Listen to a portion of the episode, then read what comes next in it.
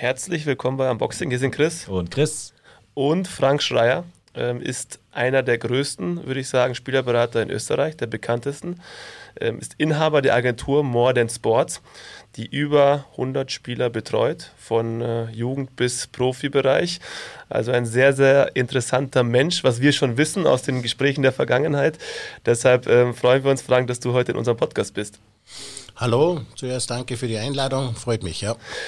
Eine kleine Anekdote. Ähm, Frank, das erste Mal, wo ich dich gesehen habe, ähm, saßen wir in einem Raum, du kamst rein und hast gesagt, also Jungs, ich bin der Frank, ähm, ich habe alles, ähm, was ich will, nur eins habe ich nicht, das ist Zeit. Deshalb sind wir umso stolzer, dass du heute die lange Reise aus Salzburg äh, nach München äh, auf dich genommen hast und bei uns hier in der Box sitzt. Ja, äh, das war vielleicht, klingt im ersten Moment vielleicht etwas arrogant, aber das ist vielleicht nicht, auch nicht so gemeint, sondern einfach Zeit ist einfach der Faktor, den wir nicht beeinflussen können.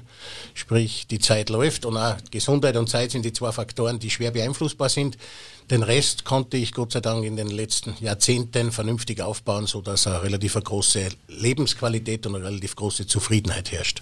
Aber ich glaube, es ist trotzdem gut zu wissen, wenn man gleich äh, eine, wie soll man sagen, eine Frist kriegt am Anfang und weiß, äh, ich habe nur, ich muss mir jetzt mal ein bisschen hier den Arsch kneifen und äh, straight werden, weil wie viele Meetings gibt es heutzutage, die immer noch völlig ineffizient sind. Ich, ja. Deswegen. Total. Ich fand es überragend und wenn man den Frank dann auch kennt und auch wahrscheinlich in der nächsten Stunde merkt, wie er tickt, dann ist es alles andere als arrogant. Das ist einfach ehrlich. Da ist noch jemand, der hat Ecken und Kanten, äh, ist nicht allglatt wie viele in dem Business heutzutage. Deshalb, wir freuen uns sehr, dass du heute da bist. Und ja, Du bist ja viel unterwegs, Frank. Also nicht nur von, von Salzburg nach München, sondern wirklich die ganze Zeit. Wie schaut so ein gewöhnlicher Tag bei dir aus? Ja, ganz ehrlich gesagt, ich reise sehr, sehr viel, sehr viel mit dem Flugzeug auch. Ähm, habe bis zu circa 100 Flügen im Jahr auf der ganzen Welt. Warum? Weil ich die gewissen Geschichten selber machen möchte. Ich möchte die Leute persönlich kennenlernen, mit denen wir arbeiten. Und da, da muss eine gewisse Empathie, gewisse Social Skills herrschen. Diese zwei Schlagwörter hört man eh jeden Tag. Und wenn man per Persönlichkeiten oder Menschen, mit denen man arbeitet, persönlich kennenlernt, in persönlichen Gesprächen, dann macht das einfach Sinn. Da ist noch Videocalls gibt es da noch nicht so richtig, weil es einfach nicht so effektiv ist, oder? Aufgrund der letzten zwei, drei Jahre mit dem Corona, ja, hat sich das vermehrt, hat auch gut funktioniert, aber mhm. am Ende des Tages effektiv ist einfach am Tisch zu sitzen und ein persönliches Gespräch zu machen. Das heißt, äh, weil Sie eingangs erklärt haben bezüglich Cappuccino-Gespräche, solche Sachen, die sind Sachen, die ich nicht brauche, dass man sie vielleicht vier, fünfmal persönlich trifft und dann immer wieder die gleichen Geschichten durchkaut. Und das ist auch das, was ich mit Zeit meine. Cappuccino-Gespräche brauche ich nicht. Ah, ich, äh, bin ich voll bei dir. Wenn jemand zu mir sagt, hey, können wir uns mal auf ein Cappuccino treffen, denke ich mir, den Cappuccino können wir gerne trinken, aber sag mir, was du willst. um das geht's final. Oder es ist ein freundschaftlich Zusammensitzen, mache ich sehr, sehr gerne. Ja. Äh, bin ein Freund des Trinkens und Essens natürlich und es muss auch einen Spaß machen. Die Lebensqualität, wie eingangs erwähnt, soll hoch sein, aber es muss einfach auch effektiv sein. Du bist ja zum einen Spielerberater, das ist dein Kernbusiness, aber ihr habt ja auch so ein bisschen mehr im Portfolio. Also was, wie schaut so so normaler Arbeitstag, also was umfasst deine Arbeit äh, im täglichen? Alter. Ja, grundsätzlich, äh, es sind einige Firmen, ja, äh, mit denen wir arbeiten. Es hat sich ergeben über die letzten 32 Jahre einfach ein Netzwerk ergeben, wo man äh, nicht alles in eine Firma packen kann, weil es einfach verschiedene Bereiche weltweit sind. Ähm, der Tag läuft ab, wie bei vielen anderen wahrscheinlich auch. Ich stehe relativ früh auf und beginne den Tag einmal persönlich im Büro die E-Mails abzuarbeiten, einmal zu schauen, was sind die dringendsten Sachen. Dann fahre ich in das zum Beispiel Mord Sportbüro, dort haben wir am Montag und Mittwoch halbe Meetings, dass wir alles updaten, was äh, ansteht diese Woche. Aber das Team ist entscheidend. Also wir haben in den Großteil der Firmen immer sehr, sehr gute Teams mit Geschäftsführern, die einfach auch sehr, sehr viel abnehmen. Und ich schaue mir einfach nur, dass man das Team zusammenhält, dass die Atmosphäre gut ist und dann funktioniert es auch meistens. Aber die Leidenschaft oder das Kernthema ist einfach die Spielerberatung an sich. Das heißt, du bist äh, Fußballliebhaber, Sportliebhaber und du genießt es auch, dass du in, dem Business äh, tätig sein darfst. Ja, das ist absolut richtig. Ähm, wie gesagt, ich habe eigentlich mein Hobby zum Beruf gemacht, komme selber aus dem Sport äh, meine Tenniskarriere war mittelprächtig bis schlecht. Das hat also nicht gereicht, um ihr Geld zu verdienen. Das haben meine Eltern schneller erkannt als ich selber. Hatte dann das Glück, dass ich aus einem relativ vernünftigen Elternhaus komme und konnte dann in frühen Jahren schon mit 19 glaube ich, der jüngste lizenzierte Spielerberater zu der Zeit, bin jetzt 52 ähm, und konnte mein Hobby zum Beruf machen, bin in das Sportbusiness eingetaucht äh, ganz unten, habe mich nach oben gearbeitet, wobei ich muss fairerweise sagen, relativ schnell ganz oben gewesen, weil ich einfach ein sehr, sehr gutes Netzwerk am Anfang schon hatte. Mhm.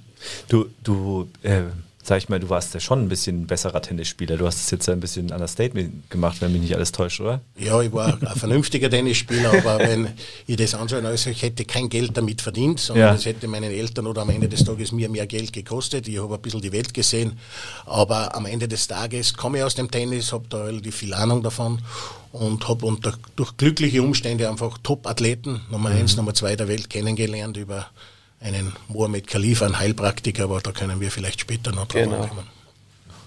Absolut. Also du dementsprechend warst du ja nicht nur Spielerberater beim Fußball, sondern du hast ja auch viel mit Tennisspielern zu, zu tun gehabt, richtig?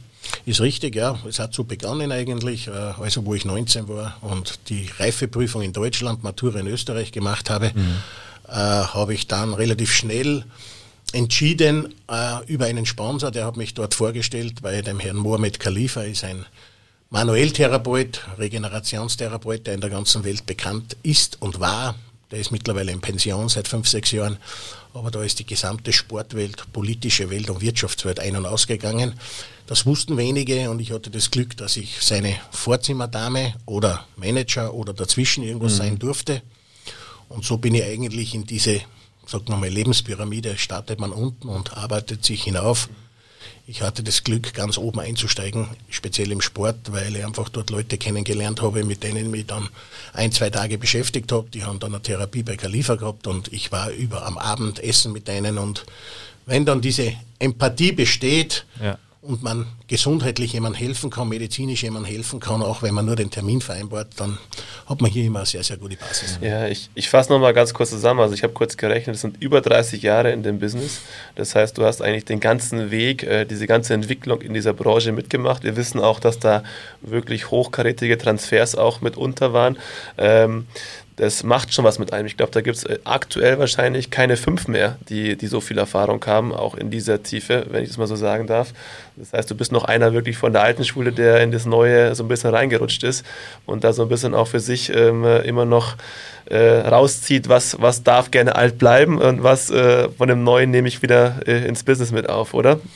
Ist richtig. Also einerseits schon eine gewisse sage ich mal, Zufriedenheit, weil ich schon so lange dabei bin und immer noch dabei bin und es ist stetig gewachsen. Andererseits gehört man auch schon zum alten Eisen, das muss ich fairerweise sagen. Also es gibt sehr, sehr viele, speziell im Fußball, Spieler, Berater, Manager oder wie auch immer. Und es hat sich auch über die Jahre unglaublich entwickelt, verändert. Ob jetzt positiv oder negativ, das ist wie überall. Es gibt sehr viele positive Entwicklungen, aber natürlich auch, es ist sehr, sehr viel Geld im Spiel und dadurch gibt es auch immer, wo viel Geld ist, schwarze Schafe. Ja. Mhm. Du hast ja schon so ein bisschen drüber gesprochen, wo du herkommst und so weiter. Gibt es was in deinem Leben, das dich besonders geprägt hat oder jemanden? Besonders geprägt, muss ich ganz ehrlich sagen, ist dieser Mohammed Khalifa, dieser mhm. sogenannte in der Bildzeitungen oft ist er als Wunderheiler bezeichnet worden, hat nichts mit Wunder zu tun, sondern er war ein, ein Manuelltherapeut, der akute Gelenksverletzungen innerhalb kürzester Zeit heilen konnte. Und das natürlich speziell im Sport ein unglaublicher Benefit ist und ein Vorteil ist, wenn du relativ schnell zurückkommen kannst, ohne Operation. Das mhm. ist der entscheidende Faktor. Ob es jetzt Kreuzbänder, Seitenbänder waren. Und das hat sich in der Sportszene sehr, sehr schnell herumgesprochen. Dadurch war auch dieser Mohamed Khalifa für mich prägend in nicht nur mit dem Netzwerk, sondern auch grundsätzlich als Mensch, weil da habe ich sehr, sehr viel in jungen Jahren dazugelernt. Mhm. Also man muss sagen, ähm, da kann man ja auch googeln. Es gibt, glaube ich, richtig viele Dokus auch über den Kollegen aus Salzburg, der damals Top-Athleten, Boris Becker, Steffi Grab aus dem Tennis, ich weiß nicht, Fußballer waren, glaube ich, auch ihm zu Genüge. Ähm, also da war wirklich jeder da, der irgendwo Rang und Namen hatte, weil er es einfach geschafft hat, äh, korrigiere mich Frank, das Kreuzband ohne Operation ähm, wieder zu flicken, in Anführungszeichen, oder hinzubekommen durch spezielle Methoden. Und es hat funktioniert und da gab es auch Studien und äh, das lief über langen Zeitraum, deshalb war er einfach sehr beliebt. Und da warst du ähm, derjenige, der schon mit 19 ähm, an der Tür stand und die Gäste, äh, Kunden, ähm, Patienten empfangen hat, richtig?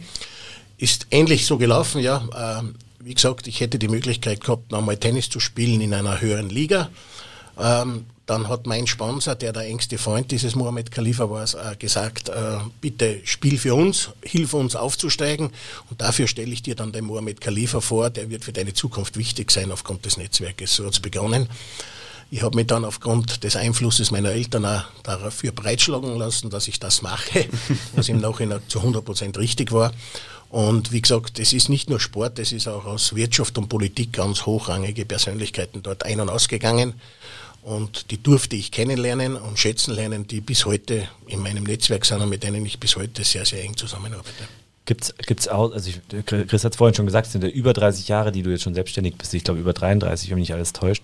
Ähm, Gibt es in dem Bereich noch was, wo du sagst, das sind Erlebnisse gewesen, die dich besonders geprägt haben? Mal abgesehen von dem, was du schon erzählt hast?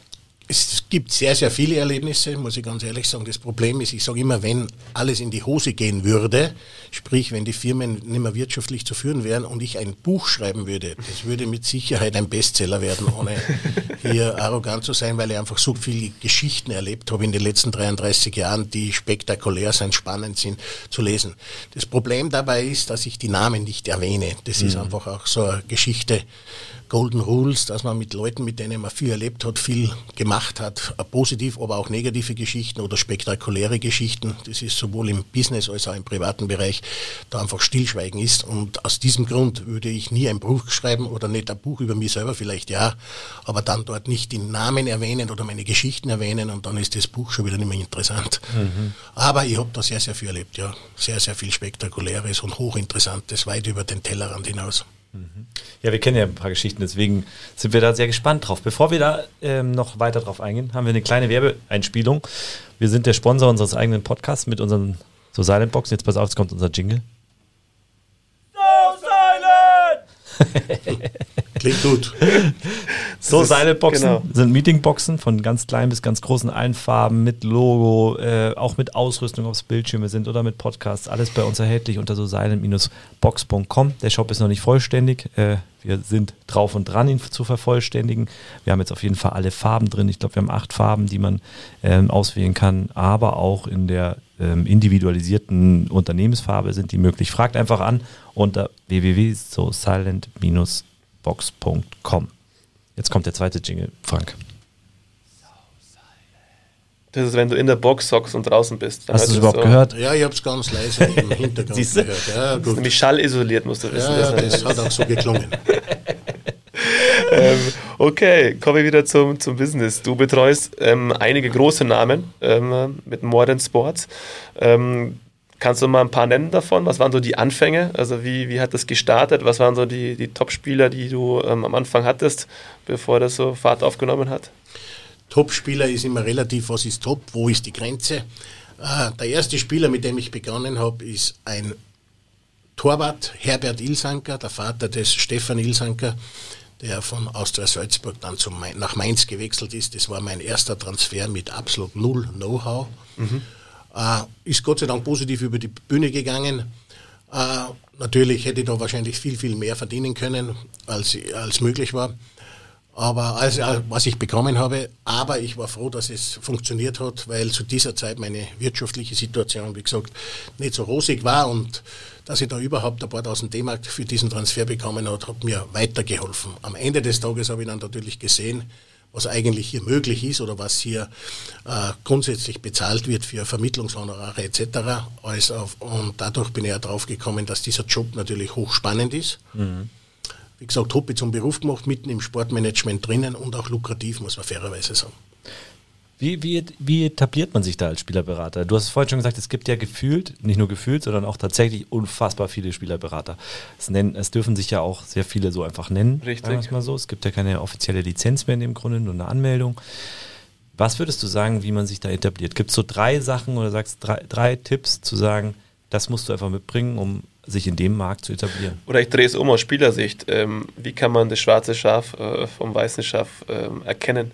Weil da gibt es ja in dem Business unfassbar viele, wie ja. du es vorher gesagt hast.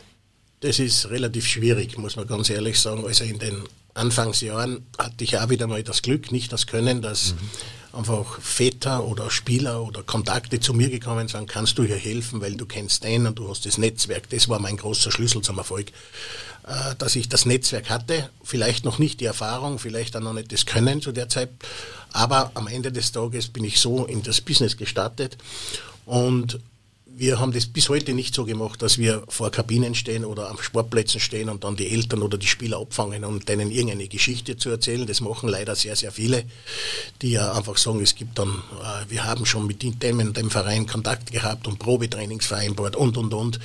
Das stimmt ja nie, weil wenn ein Spieler diese Qualität hat, macht es der Verein bis heute immer noch so, dass er direkt zum Spieler geht.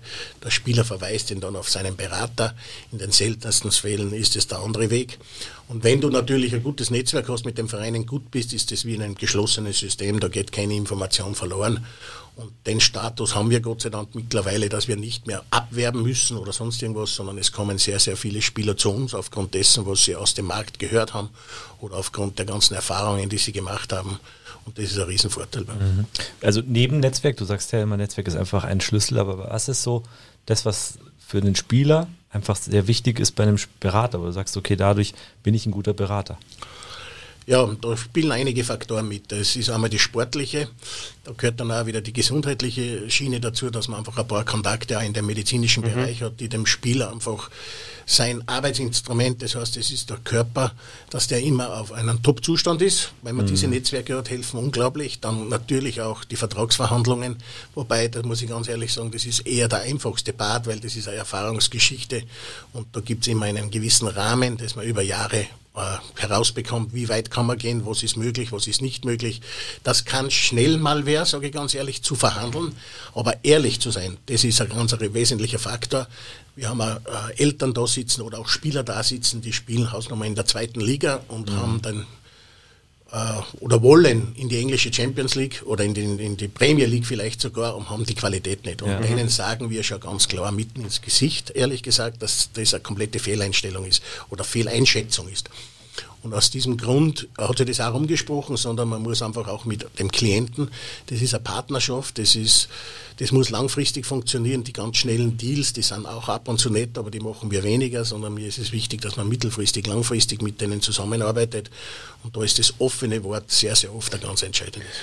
Ähm, Modern Sports hat eigentlich dann auch drei Säulen. Das heißt, das eine ist die klassische Vermittlung, also du, ihr werdet herangezogen, wenn sagt, wenn ein Verein sagt, hey, da ist Kompetenz da, der kennt Gott und die Welt, mach du das mal schnell, Frank, weil du kannst es schnell.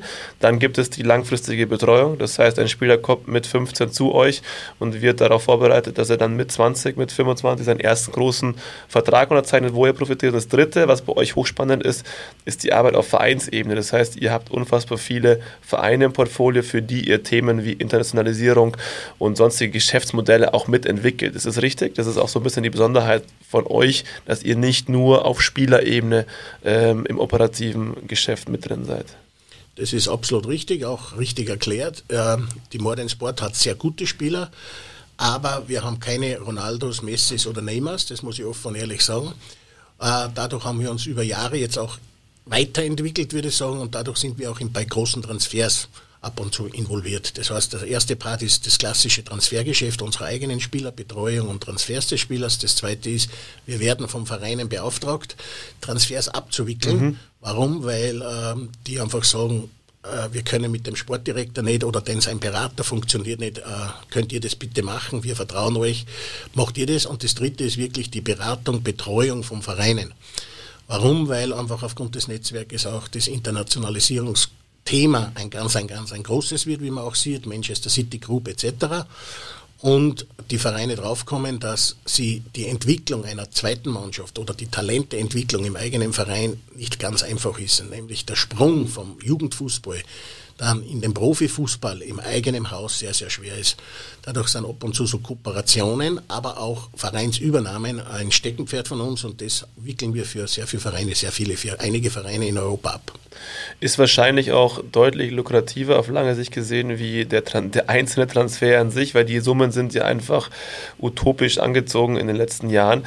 Ähm, wenn man jetzt mal ganz ehrlich ist, ist ja auch was, wovon ihr ähm, mega profitiert. Das heißt, ihr könnt eigentlich nicht mal was dafür, dass ihr so viel verdient, weil der Markt sozusagen sich einfach entwickelt hat. Ähm, hat keiner gesagt, dass sie viel verdienen.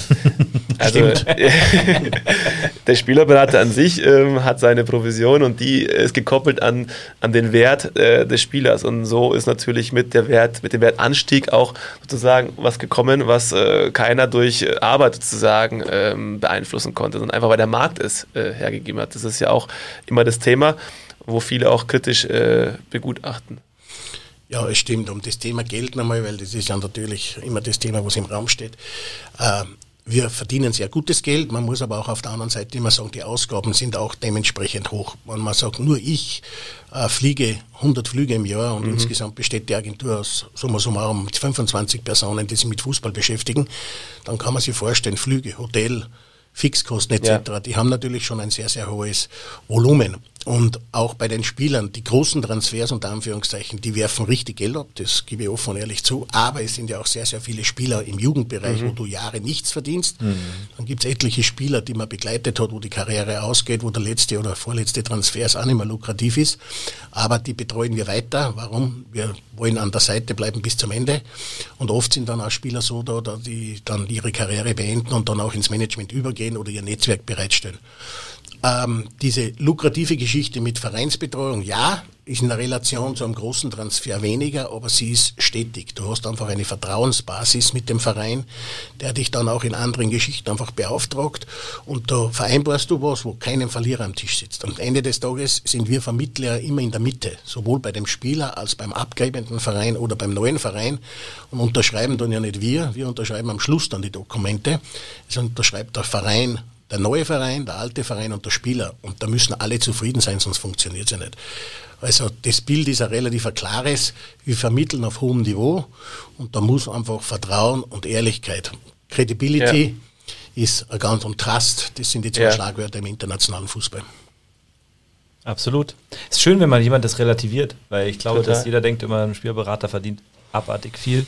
Aber es geht ja auch mal darum, die Kosten zu sehen, was überhaupt für Kosten da sind und wie viele Sachen es gibt, die man tut und nicht direkt verdient. Also total. Und ich hatte letztes Mal eine Diskussion mit, ähm, mit einem Freund und äh, da ging es auch um das Thema Frauenfußball, Männerfußball, Gleichberechtigung und so weiter. Und er hat ein Argument gesagt, das hat mich dann auch nochmal wirklich so ein bisschen auf den Boden der Tatsachen gebracht. Es ist Angebot und Nachfrage. Also wenn halt einfach die Menschen den Männerfußball so exorbitant mehr interessiert wie das andere, dann ist es auch logisch, dass da einfach mehr Geld drinnen ist. Und äh, so ist es halt immer, egal in welchem Bereich des Lebens, da wo ähm, Nachfrage ist, da ist einfach auch Geld und ein Angebot da. Und deshalb äh, ist es wahrscheinlich auch mit dem Druck, den da auch auf eurer Seite herrscht, auch völlig in Ordnung, dass da einfach auch dann mal solche Gelder fließen, weil einfach wir wissen es, darunter auch wirklich Arbeit ist. Also in Minutenzeit ähm, Entscheidungen treffen, die dann über ähm, ja von einem Menschen über das Leben mehr oder weniger schon fast entscheiden.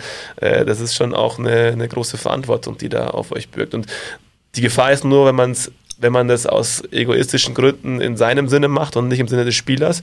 Aber wenn man weiß, so wie ihr es auch macht, ähm, ihr seid sehr nah am Spieler dran, es ist auch wichtig, dass es dem Spieler gut geht, äh, dann ist es völlig legitim, dass man da auch Geld verdient. Also muss man auch mal ganz klar sagen. Es besteht ja immer das Restrisiko, dass du einen Spieler aufbaust über Jahre, 15, 16, beginnst du mit ihm zu arbeiten, dann ist er 20, 21, 22, hat dann erreicht, in einer Erstligamannschaft Bundesliga Deutschland zu spielen. Und dann beginnt das Haifischbecken. Ich sage mhm. immer, es ist ein Riesenpool mit sehr viel Haifischen drinnen, einigen Spielern und dann beginnen diese Abwerbgespräche anderer mhm. Agenturen. Und wenn du mit Spielern arbeitest, die das schätzen, gibt es Gott sei Dank bei uns sehr, sehr viele, die das schätzen und auch mitbekommen. Aber es gibt natürlich auch Agenten, die dann auch speziell bei jungen Spielern einfach sagen, okay, hier gibt es äh, Einmalzahlung für die Eltern oder, oder, oder. Und dann werden Spieler relativ schnell zum Nachdenken angeregt, um das freundlich auszudrücken. Und das beginnt dann schwierig zu werden. Am Ende des Tages äh, hängt es sehr, sehr viel vom Spieler ab. Wenn der Spieler Qualität hat, dann macht er seinen Weg und wir machen unseren Job. Äh, in jungen Jahren, sage ich mal, ist das Management 70-30, würde ich das potenziell sehen.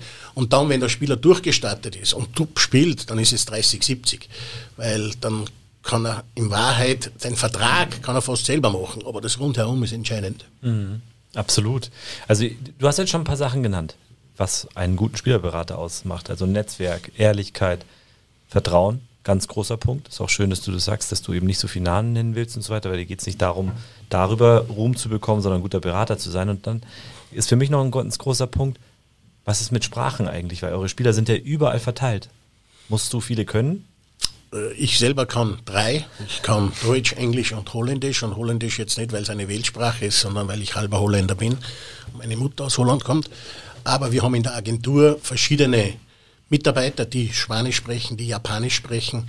Äh, wir haben japanische Nationalspieler und da hast du fast keine Chance mit Englisch. Ja. Die spielen aber auch schon ein, zwei Jahre auf der Insel und können trotzdem Englisch sehr begrenzt. Das reicht vielleicht für Essensbestellung oder für auf einen Café zu gehen, aber im Detail zu sprechen, brauchst du dann einen Dolmetscher mit. Und mhm. das ist auch wieder so ein Kostenfaktor. Du hast jemanden in der Agentur, dem musst du vertrauen, den leist du ganz, ganz nah an den Spieler ran. Und du brauchst dann in den Sprachen, musst du bei gewissen Themen, musst du in der Muttersprache sprechen. Jetzt, jetzt haben wir dich aber schon so ein bisschen kennengelernt. Wir wissen, eine deiner Stärken ist wahrscheinlich die Verhandlung durch deine Art, durch deine Ehrlichkeit. Du bist da sehr strikt und on point. Wie bringt so ein Dolmetscher das rüber? Weil es gibt nur einen Frank Schreier und die Qualität ähm, dann in der Übersetzung rüber zu bekommen, ist das überhaupt möglich oder musst du dann äh, auf den Tisch schauen, um ihm zu zeigen, äh, wie du das Ganze siehst? Die Emotionalität ist international, würde ich sagen. Also der merkt dann schon in meinem Tonfall und in meiner, sage ich mal, Gestik, was ich meine.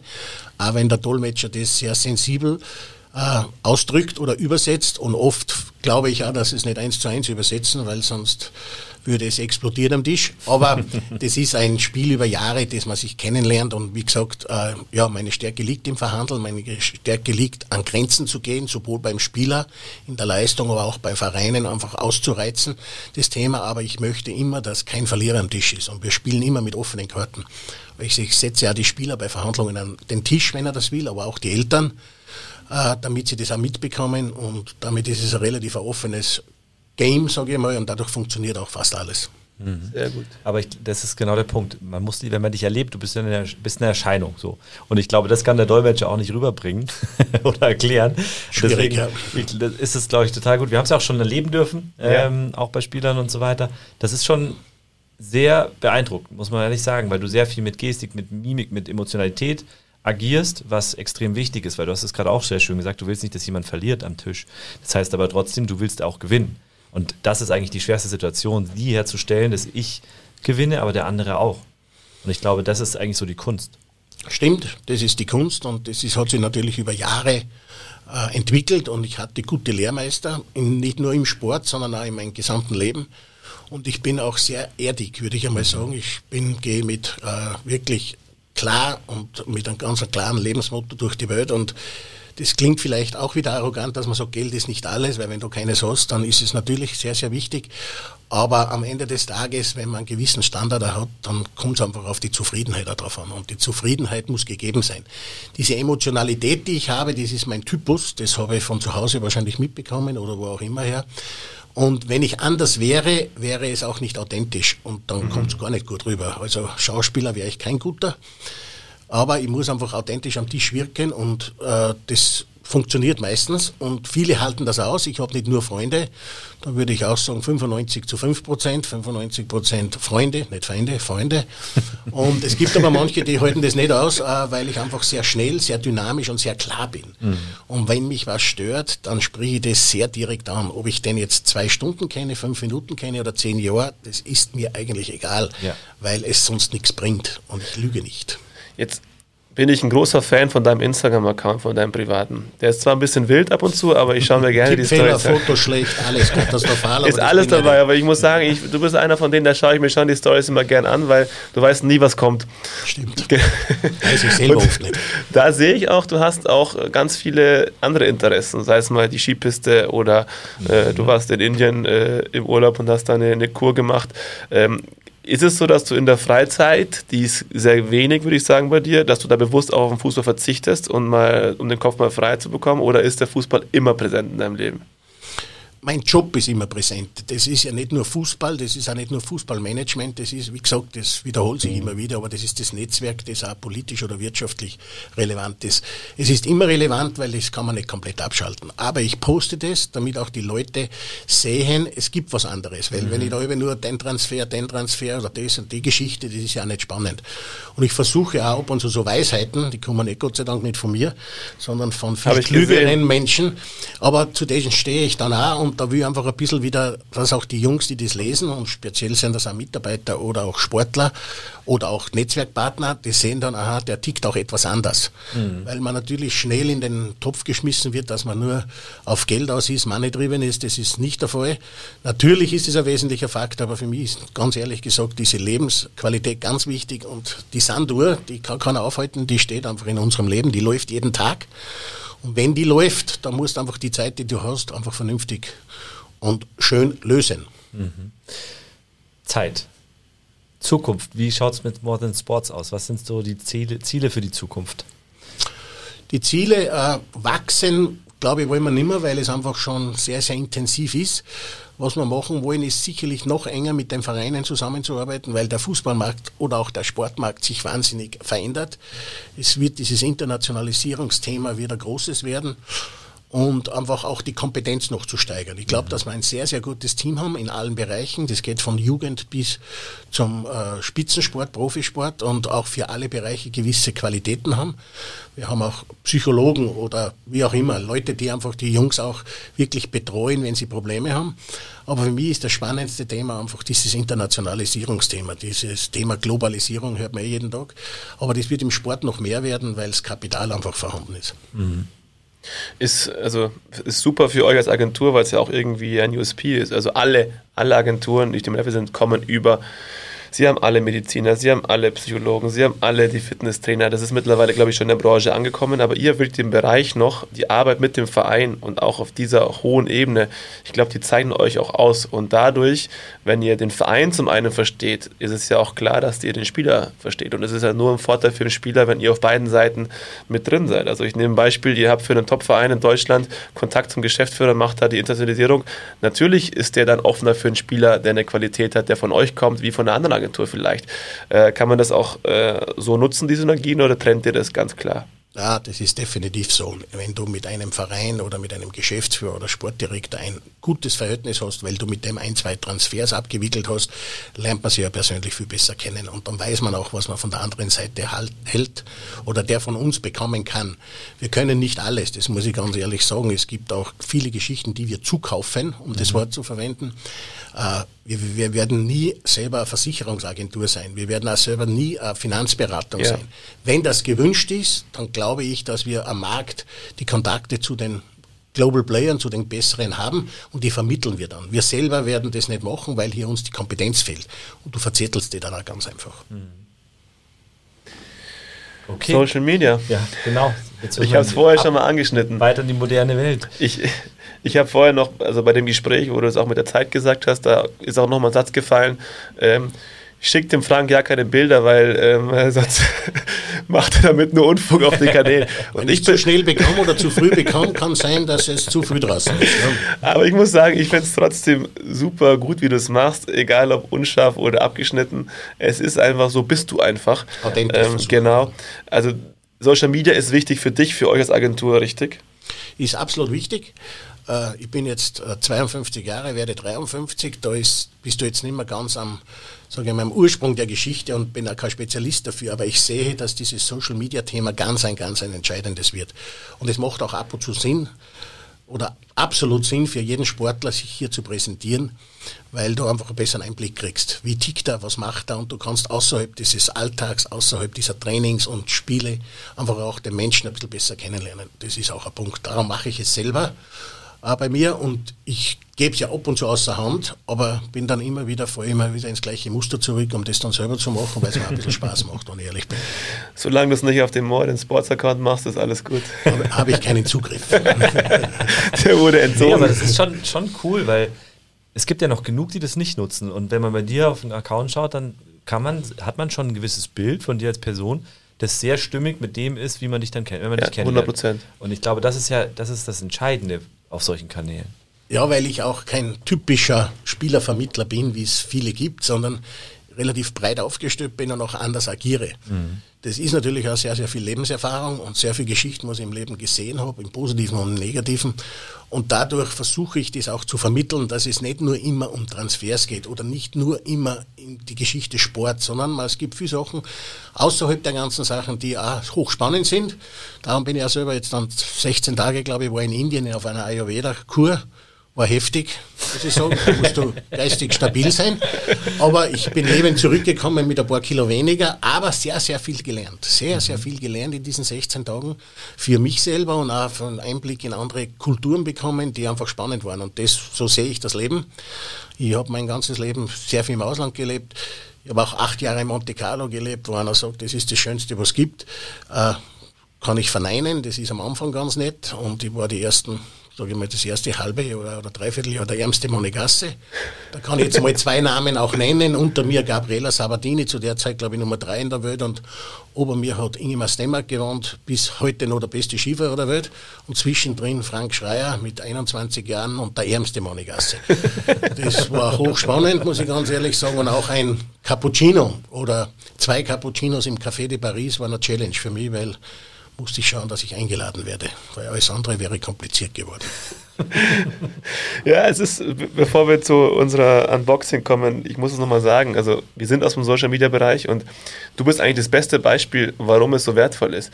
Also wir schicken uns, der Mitch schickt mir ab und zu mal eine Story auch von dir, wir schauen uns das an und es macht natürlich mit dir was. Also du kannst die Leute positiv, negativ natürlich auch manipulieren und es ist einfach wichtig, dass man da präsent ist. Wenn man in diesem Becken ist, wo einfach viel Medien, viel global, damit kannst du einfach äh, Sachen bewegen und auch deine, deine Unternehmung dann vorantreiben. Also das muss man ganz klar auch mal so sagen. Und es muss nicht perfekt sein. Es muss nicht Hochglanz, perfekt. Es muss einfach nur, man muss einfach aktiv sein. Authentisch und ich sehe ja auch, wer uns oder wer mich verfolgt. Ja, richtig. Verfolgt ist ein bisschen streng ausgedrückt, aber das, oder liked, das ist hochinteressant, weil das sind Leute, die ich Jahre nicht gesehen habe oder mhm. Jahre keinen Kontakt gehabt habe oder auch Mitbewerber, weil ich Konkurrenten oder Gegner kenne nicht. Äh, und es ist spannend, weil du dann auch siehst, was die dann machen nachher und sehr oft tauchen dann ähnliche Geschichten bei denen auf. Also es scheint nicht ganz falsch zu sein. So ist es. Richtig. Kommen wir zu Unboxing. Ähm, wir haben eigentlich immer so eine schöne Box. Ähm, diesmal muss ich es am Handy zeigen, weil es man da einfach schöner sieht. Ähm, ich hoffe, man kann dazu was sagen. Also, wir haben eigentlich so eine Box, die du auspackst, da ist was drin und du beschreibst dann, was du siehst. Wir machen das jetzt diesmal mit dem Handy. Wir machen es modern und digital. Ja, wir machen es modern und digital. Ja, den. Was seht Link, ihr? Den linken kenne ich, also, den rechten nicht. Na, Scherz. also rechts sieht man Boris Becker der Zeit, ich glaube. Ich sehe zweimal Boris Becker. Ja, der linke, das sind meine Jugendsünden. Das Haar etwas länger.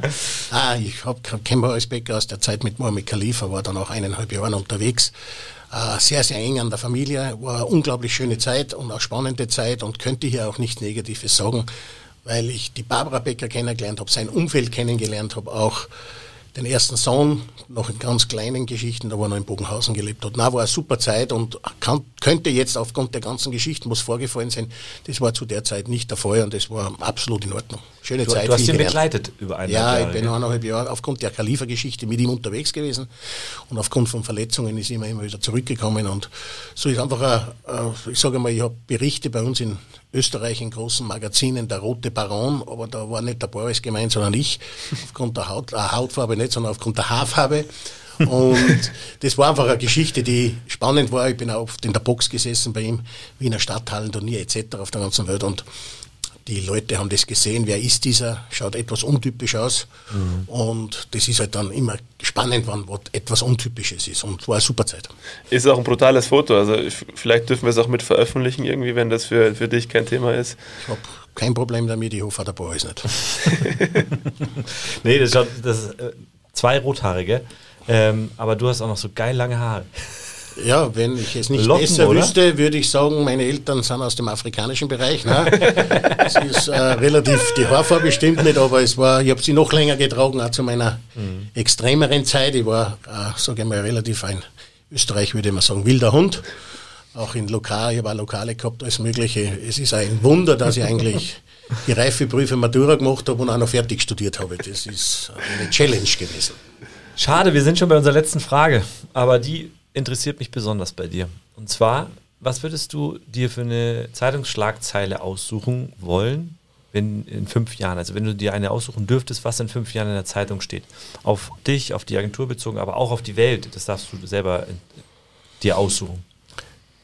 Ja, dass einfach die Vernunft, da Schlagzeile fällt mir jetzt auf die Schnelle nicht ein, aber einfach die Vernunft zurückkehrt. Man sieht ja täglich, was hier passiert, die letzten drei Jahre ob Corona. Äh, das, oder auch die politische Situation mit Russland und Ukraine, das muss anders zu lösen sein. Aber beide Sachen müssen anders zu lösen sein und da müssen einfach vernünftige Leute wieder das Sagen haben und das ist für mich entscheidend, weil die letzten drei Jahre einfach für die gesamte Menschheit eine Katastrophe war und wenn das nicht anders zu lösen ist, dann ist irgendwann die Gefahr, dass das explodiert in die eine oder andere Richtung und das haben schon andere Generationen bewiesen, dass das A passieren kann oder auch B lösbar ist. Und auf das würde ich einfach sagen, das wäre ein ganz ein wesentlicher Faktor. Also wenn eine Wir sind vernünftig geworden. Ja, genau. Oder wir hatten Neuwahlen in allen Bereichen und haben jetzt vernünftige Menschen. Vernunft kehrt zurück. Wie gesagt, ich Frank Schreier wird Bundeskanzler. Ja, das wird nicht passieren, weil dann haben wir richtiges Theater, weil dann wird viel austauscht. Äh, aber ähm, ich sehe das schon. Es gibt sehr, sehr gute Leute, aber es ist mittlerweile einfach auch in der Politik sind einfach sehr viele, die Entscheidungen treffen können, wo ja. einfach das Gefühl, ohne, ich kenne sie nicht persönlich, aber wo ich sehr, sehr oft den Kopf schüttle. Und da muss ich einfach sagen, puh, das kann nicht sein, dass das äh, auf die ganze Menschheit, auf ganze Nationen ausgetragen wird. Mhm. Total. Schön. Ich kann so ein bisschen zusammenfassen. Man sieht hier einen Frank Schreier, der viel erlebt hat in seinem Leben, aber auch einfach von ganz unten auch kommt und sich da hochgearbeitet hat mit unglaublich viel Erfahrung und jetzt auch natürlich mit mehreren Firmen und so weiter, alles sauber aufgestellt, erfolgreich, aber du weißt ganz genau, woher du kommst. Das weiß ich. Wie gesagt, ich hatte das Glück, dass ich ein vernünftiges Elternhaus hatte wo ich einfach die Möglichkeit habe, Schulabschlüsse zu machen oder Studium zu machen. Ich konnte immer Sport machen und ich weiß, wo ich herkomme und ich weiß auch, dass es in eine andere Richtung gehen kann. Mhm. Aber ich konnte Hobby zum Beruf machen in allen Bereichen und darum bin ich auch noch aktiv und so aktiv wie jetzt war ich schon lange nicht mehr, muss ich ehrlich sagen, weil es einfach Spaß macht. Es macht einfach Spaß. Ja, total. Und ich muss auch ganz ehrlich sagen, wir haben euch vor einem Jahr, glaube ich, irgendwie erst Kontakt gehabt und da hat man so draufgeschaut, da hat man, okay, ist eine kleine Agentur aus Österreich. Wenn man jetzt mit euch arbeitet und auch die Außendarstellung sieht, also ich finde das hochspannend, weil da noch einfach jemand ist, nicht nur du, alle im Team, Ihr habt einfach Ecken und Kanten, ihr seid einfach authentisch nahbar und ihr macht nicht einfach Dinge, nur weil das die Leute so gewohnt sind und es ist nicht alles immer Hochglanz, aber da ist Qualität dahinter. Und das, äh, das sieht man jetzt auch in dem Podcast in der Stunde, hat man das gemerkt, da ist einfach unfassbar viel Erfahrung und in dem Level brauchst du Erfahrung. Netzwerk ist, glaube ich, das A und O.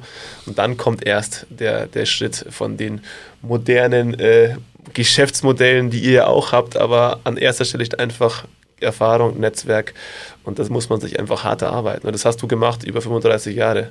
Das stimmt. 35 Jahre. Ja, 32, 33. Ich habe mit 19 angefangen, bin 52, also wenn ich rechne. Okay. 32, hast du richtig gerechnet. so, drei Punkte. ähm, der Punkt ist einfach, dass ähm, diese Erfahrung, die kann da keiner nehmen. Richtig. Die hast du bekommen und äh, die, die baust, baust du auf und mit denen, die musst du nur richtig umsetzen. Das ist ein ganz entscheidender Faktor. Und wenn du das kannst, dann hast du Erfolg. Du musst ein bisschen Ausdauer haben, Kompetenz ganz oben, ja. sage ich mal, in der Lebenspyramide ganz oben brauchst du Qualität und Kompetenz. Wenn du die nicht hast, dann hilft dir keine Erfahrung, dann hilft auch kein Netzwerk. Ja. Und das kombinieren wir alle im Team sehr, sehr gut. Sehr gut. Schön. Frank, vielen Dank, dass du da warst. Äh, ich sage danke für die Möglichkeit. Die Spaß gemacht. Mir auch. Sehr gut. für alle, wir müssen es mal wieder machen, alle, die unseren Podcast gut finden, bitte liken, bewerten. Wir vergessen es immer und kriegen dann Ärger aus dem Team, ähm, weil wir so vertieft sind in gute Gespräche, wie jetzt gerade auch. Also vielen Dank nochmal ähm, dass ihr auch den weiten Weg auf euch genommen habt, war sehr spannend. Wenn ihr es liked, gibt es das Bild von Frank und äh, Boris Becker zu sehen. Genau, nur dann. Veto. Ciao, danke schön. Think outside, talk inside. Unboxing.